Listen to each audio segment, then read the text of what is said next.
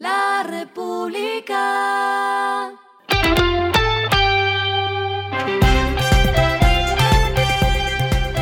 Al final de la jornada, esto es lo que debes saber sobre el comportamiento de los negocios, las finanzas y la economía.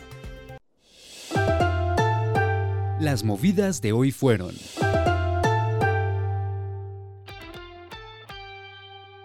Cemex anunció la inversión de más de 3 mil millones de pesos como parte de su plan de crecimiento en Colombia. Con el dinero se montará la nueva línea de producción de la compañía que se ubica en el sur de Bogotá, lo que permitirá expandir la oferta de materiales de obra de la empresa, especialmente con los pegantes cerámicos.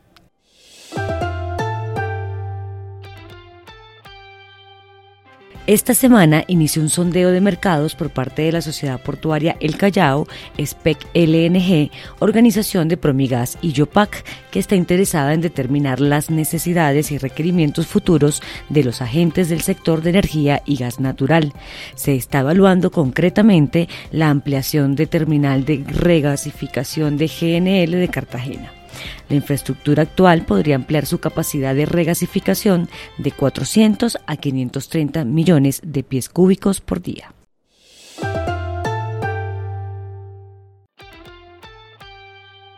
Celsia anunció que la Bolsa de Valores de Colombia autorizó la inscripción de la primera emisión y colocación de bonos ordinarios en el segundo mercado por un valor de 245.500 millones de pesos sobre un cupo global de hasta 400.000 millones de pesos.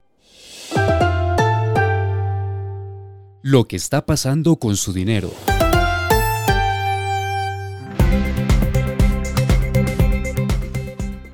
La Bolsa de Valores de Colombia lanzará conjuntamente con la Unión Europea la Estrategia de Sostenibilidad en el Ecosistema de Financiación Colaborativa Ascenso, una alianza que busca que startups y pymes que estén en esta plataforma logren acceso a fuentes de financiación sostenibles. La estrategia será presentada mañana al mediodía en la Cámara de Comercio de Bogotá.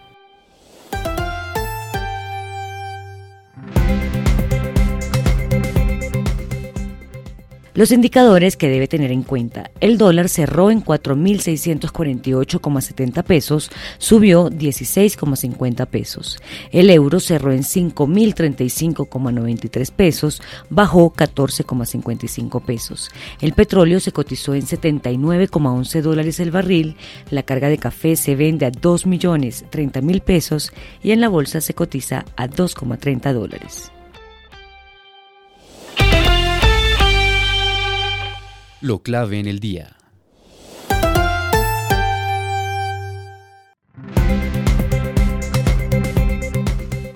Hubo más de 2,57 millones de desempleados en diciembre de 2022.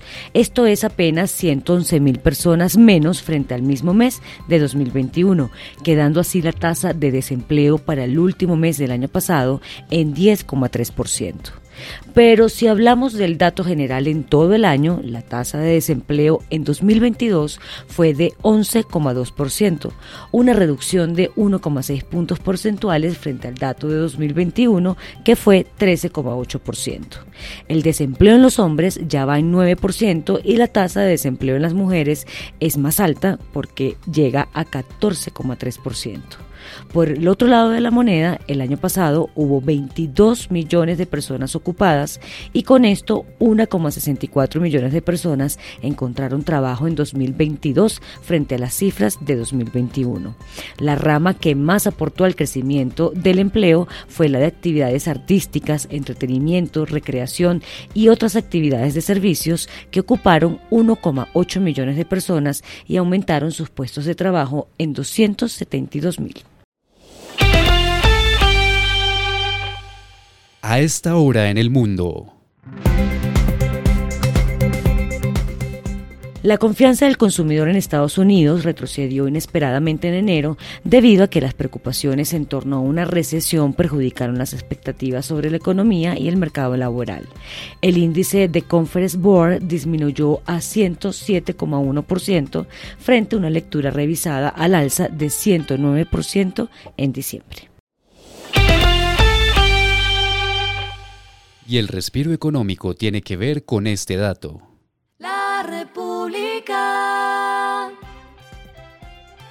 El cantante colombiano Carlos Vives se presentará en la edición 65 de los premios Grammy que se celebrarán este domingo 5 de febrero en Los Ángeles, California.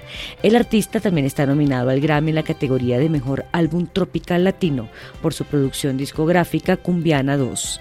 Estos reconocimientos se suman a las siete nominaciones al Premio Lo Nuestro, incluyendo Mejor Álbum del Año.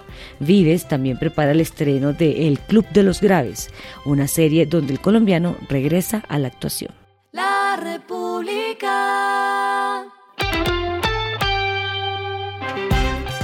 Y finalizamos con el editorial de mañana.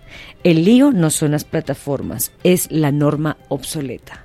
Impedir que las plataformas de movilidad se impongan en un país sin satisfacción de las necesidades básicas, como es el transporte, es un absurdo mayor.